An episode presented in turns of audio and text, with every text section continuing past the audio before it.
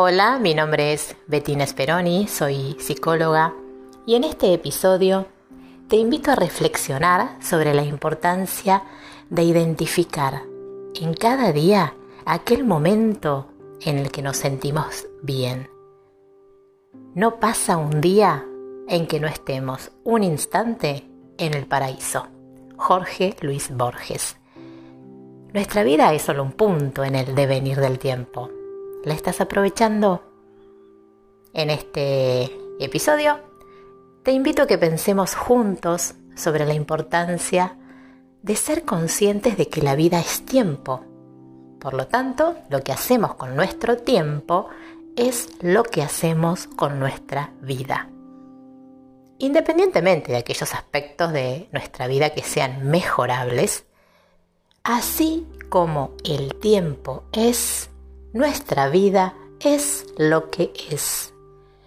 Muchas veces ponemos más energía en querer cambiarla que en aceptarla y abrazarla como es. Y por supuesto que habrá cosas de la misma que podremos trabajar para transformar y corregir y consecuentemente sentirnos mejor. Pero si partimos de la idea de que nos gustaría que nuestra vida sea de otra manera, empezamos a estar en problemas. ¿Por qué? Porque si bien hay cosas que son modificables, hay otras cosas que no dependen de nosotros. Muchas de las cosas que nos pasan en el día a día están más allá de nuestro control. Y en esos casos no podemos intervenir para poder modificarlas. ¿Por qué? Porque en algunos momentos con algunas situaciones, la vida decide por nosotros. Y estemos de acuerdo o no con esas decisiones que la vida hace sobre nosotros, una vez que ha decidido, mm, ya está. Y eso que ha decidido es lo que tenemos que aceptar. Es suficiente empezar a resistirnos con eso que desearíamos que no estuviera pasando para que la vida, con toda su paciencia y con todo el tiempo del mundo, nos recuerde lo que ha decidido. Si hay algo que tiene la vida, es tiempo. La existencia es tiempo. Nuestra vida es solo un punto en el devenir del tiempo. Antes de venir a este mundo ya había vida y a la hora de dejarlo la vida continuará sin nosotros. Sí, el tiempo es implacable. Y si bien nosotros lo sabemos y lo entendemos racionalmente, es como si en algún punto no llegáramos a darnos cuenta realmente de la implacabilidad con la que el tiempo transcurre. A veces hasta nos parece cruel ese incesante movimiento de las agujas del reloj. ¿Hacia dónde vamos nosotros mientras las agujas se mueven casi imperceptiblemente?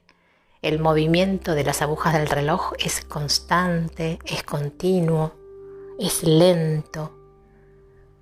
No se detiene ante nada, avanza. Ni el dolor más profundo ni la mayor alegría pueden frenarlo. El tiempo es indiferente a lo que nos pasa.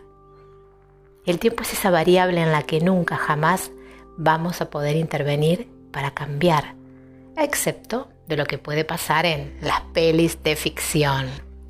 En la fantasía todo es posible, en la realidad ya sabemos que no. La vida se encarga de enseñarnos día tras día que hay cosas que nos están vedadas, que no son para nosotros y que tenemos que aprender a vivir sin ellas.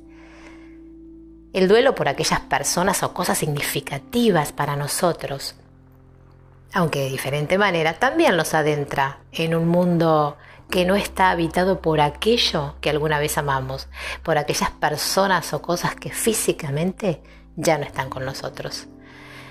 Cuando es el tiempo de partir de alguien o de algo de esta vida, la vida no tiene miramientos ni atenuantes a la hora de darle la mano a quien debe dejar este mundo cuando es nuestro tiempo de partir, listo, esto es así. no es algo que nosotros podamos elegir, pero sí es algo que nosotros podemos tener presente y recordar. Y este saber nos puede ayudar a sumergirnos de lleno en nuestra propia existencia y de esta manera aprovechar y disfrutar en la medida de lo posible todo aquello que está a nuestro alcance. Por supuesto que no me refiero a recordarnos cada cinco minutos que nos vamos a morir. No, no, no. Pero de vez en cuando. Porque, como decíamos, eso nos ayuda inevitablemente a vivir una vida más consciente y plena. ¿Acaso vivir no se trata de transitar nuestra vida de la mejor manera posible? ¿Estamos viviendo lo mejor que podemos según nuestras circunstancias? ¿Hasta dónde aquellas cosas que no nos gustan de nuestras circunstancias son modificables? ¿Y hasta dónde no? ¿Qué significa para ti disfrutar de la vida? ¿Haciendo qué cosas sientes que disfrutas de la vida? ¿En qué momentos te resulta más difícil disfrutar de la vida y de lo que tienes. ¿En qué situaciones te sientes más enamorado de la vida? ¿Quiénes fueron tus maestros? ¿Quiénes te enseñaron a saborear tu vida? ¿Sos un buen maestro a la hora de enseñarle a otros a disfrutar de la vida? Lo menos frecuente en este mundo es vivir. La mayoría de la gente existe. Oscar Wilde Parafraseando a Oscar Wilde, tú estás viviendo o existiendo. Qué difícil es no caer en la tentación de creer que vamos a ser felices después de tal o cual cosa. Es casi como decir que después de que pase esto que no me gusta o que preferiría no estar viviendo, voy a ser feliz. Gran error. Pensando que la felicidad es algo que va a llegar cuando las condiciones sean otras, distintas a las presentes, se nos va la vida, se nos pasa el tiempo, se nos escurren unos momentos maravillosos que no hay manera de recuperar. El tiempo que pasa es irrecuperable, irreductible, como todo lo que muere no vuelve más. No hay mejor momento para conciliarnos con la vida que este, que estamos transitando. Puede que nuestro presente no sea el momento más feliz o el más esperado ni deseado, pero aún así es el único que tenemos. Y es en este momento en el que nuestra vida se despliega, transita, se mueve, al igual que las agujas del reloj. El gran desafío que nos presenta la vida es el de intentar ser felices, o por lo menos lo más felices que podamos en medio de nuestras circunstancias y siendo quienes somos, aceptándonos como somos, abrazando nuestro presente, por más imperfecto y a veces doloroso que sea, sin olvidarnos que la vida es hoy y ahora.